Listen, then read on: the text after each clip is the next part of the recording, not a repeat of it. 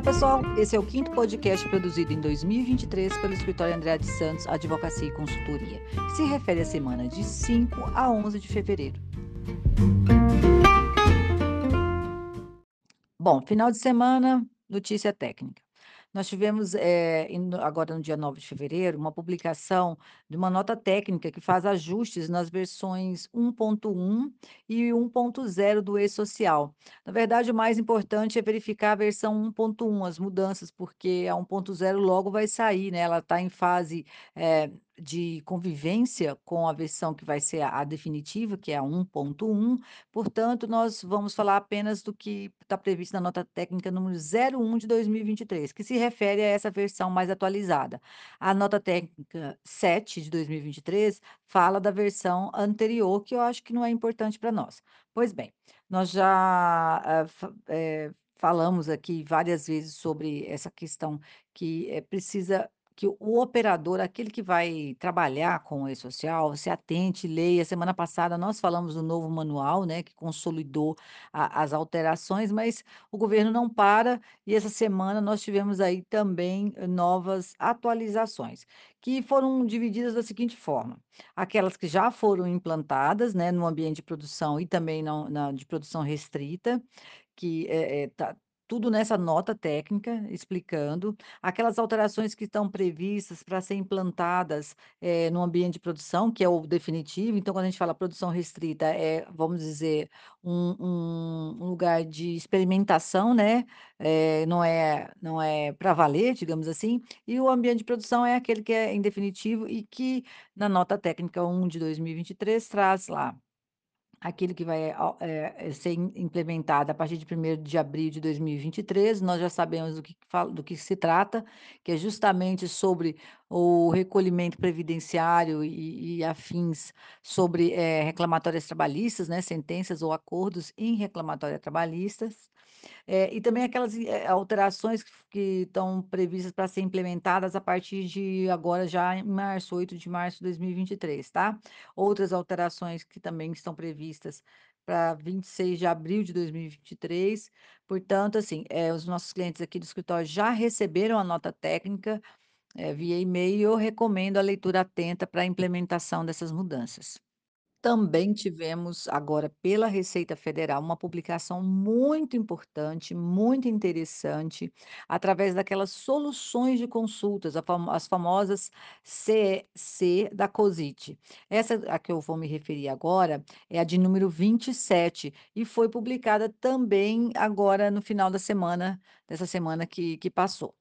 Pois bem, estou falando de uma decisão, de uma de uma o que novamente lembrando, o que é solução de consulta? É quando um contribuinte vai até a Receita Federal e faz uma consulta pública, ou seja, é uma um uma dúvida que o contribuinte tem, eh, que é publicada, que é, né, que é colocada de maneira pública e, portanto, quando a Receita responde, aquela resposta, eh, pode ser aplicada por qualquer pessoa, ou seja, diz respeito a auxilia, informa a todos os outros demais contribuintes. Por isso, elas são publicadas, inclusive, nos nos diários oficiais da União, tá.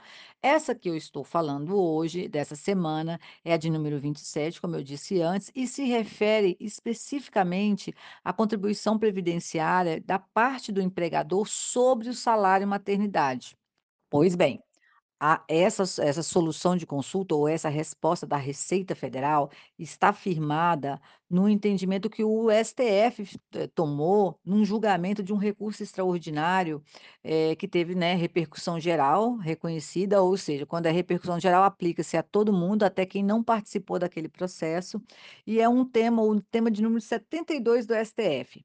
Essa decisão, ela não teve modulação de efeitos, portanto, ela parte eh, ela começa a valer imediatamente, inclusive retroativamente, tá, sem modulação, ou seja, não tem um um, eh, um pedágio a pagar, né, não está vinculada a nenhuma situação e é de bate pronto. Essa decisão do STF entende que é indevido, ou seja, inconstitucional, que se, eh, eh, tenha a incidência da contribuição previdenciária da parte patronal sobre o salário maternidade, tá. Eu estou falando do INSS, a parte do empregador sobre o salário maternidade. Eh, a Receita vinha cobrando e alguém entrou com a ação e diz: "E aí, é devido mesmo?" Porque Afinal de contas, a gente está se subrogando, o salário maternidade é é devido pela pelo pelo governo, e o empregador paga para a empregada e depois ele ele, eh, se se, eh, subroga no direito de cobrar do da do Estado. Então, a Receita ainda entendia que desse salário era devido o recolhimento do da previdência social. De fato é, acontece, né, mas agora o STF entendeu que a parte do empregador não deve ser, eh, recolhido. Atenção, do empregador. E mais, eh, a solução de consulta também já aponta a possibilidade de pedir o ressarcimento, ou seja, a restituição do que fora pago aí nos últimos 10 anos, que é o prazo, eh, decadencial, prazo prescricional, eh, quando você não pode mais entrar contra uma outra pessoa, a gente chama isso de decadência, né, a pessoa perde o direito de ação. Ou a prescrição, que é ela pode entrar com ação, mas o o direito em si está perdido. Nesse caso, é em torno de 10 anos, eh e tudo que passou aí de dos últimos 10 anos pode ser solicitada restituição à Receita Federal. Então é uma decisão muito importante, né, é uma é uma resposta da Receita ao contribuinte que é muito importante, muito interessante para todo empregador, e eu preciso destacar que, eh, a própria solução de consulta aponta que essa decisão do STF não abrange a parte da empregada, os recolhimentos que uma trabalhadora avulsa fez ou uma contribuinte individual e facultativa. Então, em tese, eu falo em tese porque se alguém não concordar, pode, por que não, discutir essa parte também, né? Mas, ah, a Receita entende que o STF só decidiu em relação ao empregador, portanto, não deve ser, eh, destacado e nem recolhida a parte do empregador sobre o salário sobre o salário maternidade, tá. E quem pagou pode pedir a devolução. Muito legal, né. Agora, também tem uma outra exceção a essa regra, é por conta da do da empresa cidadã, não sei se vocês se lembram, mas a lei, eh, da empresa cidadã estabelece a possibilidade do empregador prorrogar a licença maternidade por mais 60 dias. É a lei é 11.770 de 2008. Então, aquelas empresas que aderem à empresa cidadã têm alguns benefícios e têm uma contrapartida, e uma delas é justamente a possibili a a a necessidade dessa prorrogação, então, o salário família de 120 vai para 180 dias. Então, sobre esses 60 dias, ou seja, sobre esses, eh eh, 60 dias, esses 2 meses, além do que a lei da da do do salário maternidade prevê, sobre essa prorrogação não se pode invocar aí a a dispensa da contribuição previdenciária do empregador sobre o salário maternidade. Agora, mudando de assunto. Nós estamos a uma semana do carnaval e uma dúvida comum que todo ano chega ao escritório é saber se, afinal de contas, o carnaval é feriado ou não. Pois bem, a resposta que todo advogado dá e que a maioria dos clientes não gosta é: depende. Bom, primeiro, Na verdade, do ponto de vista, né, do calendário oficial de feriados do país, o carnaval não é um feriado nacional, tá? Dito isso, é importante observar que se houver um acordo ou convenção coletiva dizendo que aquele dia, né, a ter normalmente a terça-feira de carnaval, é considerado feriado para aquela empresa, foi negociado dessa forma, foi acordado desse ma dessa maneira, aí sim é feriado para aquela empresa ou para aquele setor produtivo. Também pode ser um dia de folga e não feriado, se houver um costume, aquela empresa, né, já está há muitos anos, eh, concedendo esse dia como folga, considerando como um dia que não há trabalho, então para esta empresa e seus colaboradores, sim, esse é um dia de descanso e o trabalho nesse dia vai fazer o quê? Gerar horas extras a 100%. É importante também destacar que, normalmente, para os órgãos públicos de praticamente todo o país, o ponto é facultativo. O que que é o ponto facultativo? É um um dia em que há um decreto, né, publicado no Diário Oficial do do estado, do município, dizendo que é aquele dia pode ser ou não um dia de trabalho. Então, normalmente não é, né, mas não se trata de algo obrigatório, portanto, se houver necessidade, há uma convocação ao trabalho para órgãos públicos.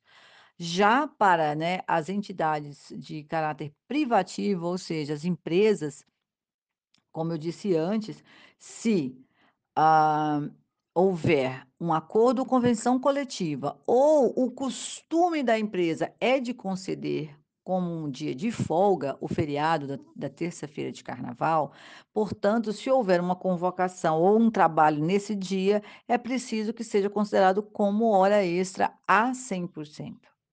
Mas nós temos várias empresas no país em que não se encaixam em nenhuma dessas 2, hã, exceções, ou seja, não tem acordo coletivo, não tem convenção coletiva prevendo esse dia como de descanso e nem traz como costumeiro a folga no no na terça-feira de carnaval. Portanto, para essas empresas, se o empregado faltar, elas terão direito de descontar como uma falta, tá. Por quê? Porque para elas e pra, né, para o calendário nacional de feriados, não é um dia de descanso, é um dia como os outros de trabalho.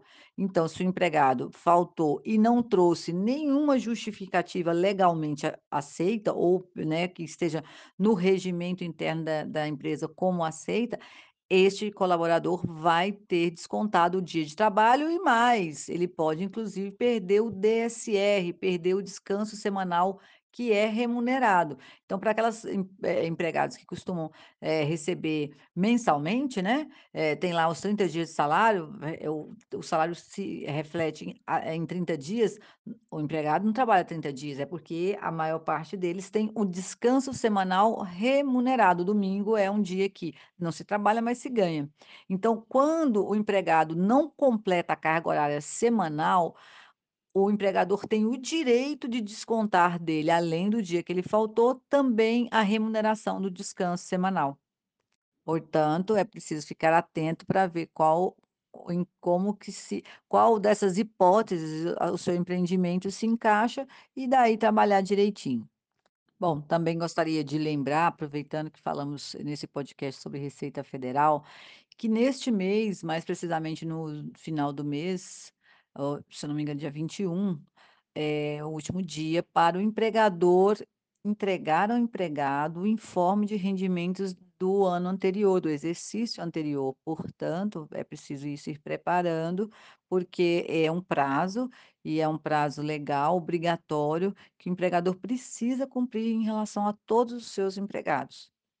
Naturalmente, daqueles em que houve retenção, mas é muito difícil hoje em dia, eh, não acontecer uma retenção, eh, de imposto de renda na folha de pagamento, porque a tabela do imposto de renda ela está muito defasada, né, não tem há quase uma década que não tem reajuste, e então o é muito difícil qualquer empregado hoje em dia não pagar pelo menos em algum mês, por exemplo, no 13º ou nas férias, ou um um imposto de renda, né, não ter ali destacado, retido dos da dos seus rendimentos. É uma pena, mas é isso. Então eu vou, a partir deste podcast e até o final do mês de fevereiro, lembrar a todos dessa obrigação muito importante que o empregador tem em relação aos empregados: entregar o informe de rendimentos relativos a a 2022. Bom, e uma notícia do começo da semana, mas que eu considero assim, importante e que, né, abalou muita gente por aí, foi uma decisão do Ministério do Trabalho de suspender por 90 dias os processos de requerimento de registro sindical. Então aquelas aquelas, eh, sindicatos que estão em fase, às vezes, eh, de aprovação de eleição, de ins inscrição, né, no Ministério do Trabalho, porque é obrigatório você se cadastrar, cadastrar seu sindicato lá e receber um aval ministerial para você, eh, atuar, né, como representante daquela classe de trabalhadores, todos esses processos, inclusive aqueles que já estavam em tramitação, foram suspensos por 90 dias. Eh, foi até através de portaria que o ministro do Trabalho, eh, estabeleceu esse prazo, eh, a portaria 217/2023, e a informação, né, do da do governo é que a decisão foi tomada por necessidade de uma adequação nos procedimentos administrativos e normativos, né. Então vamos aguardar o que que vai acontecer nesse prazo de 90 dias que o governo pediu para voltar a decidir sobre o registro sindical e aceitar novas novas novos pedidos de registro.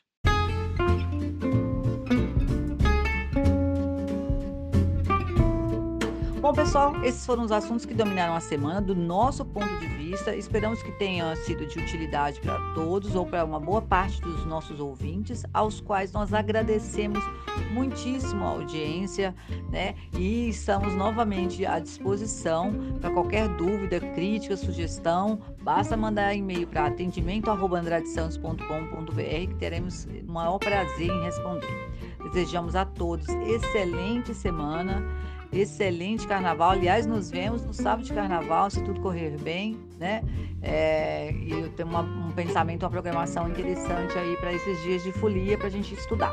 Espero vê-los na próxima semana todos com muita saúde e proteção, seguimos juntos.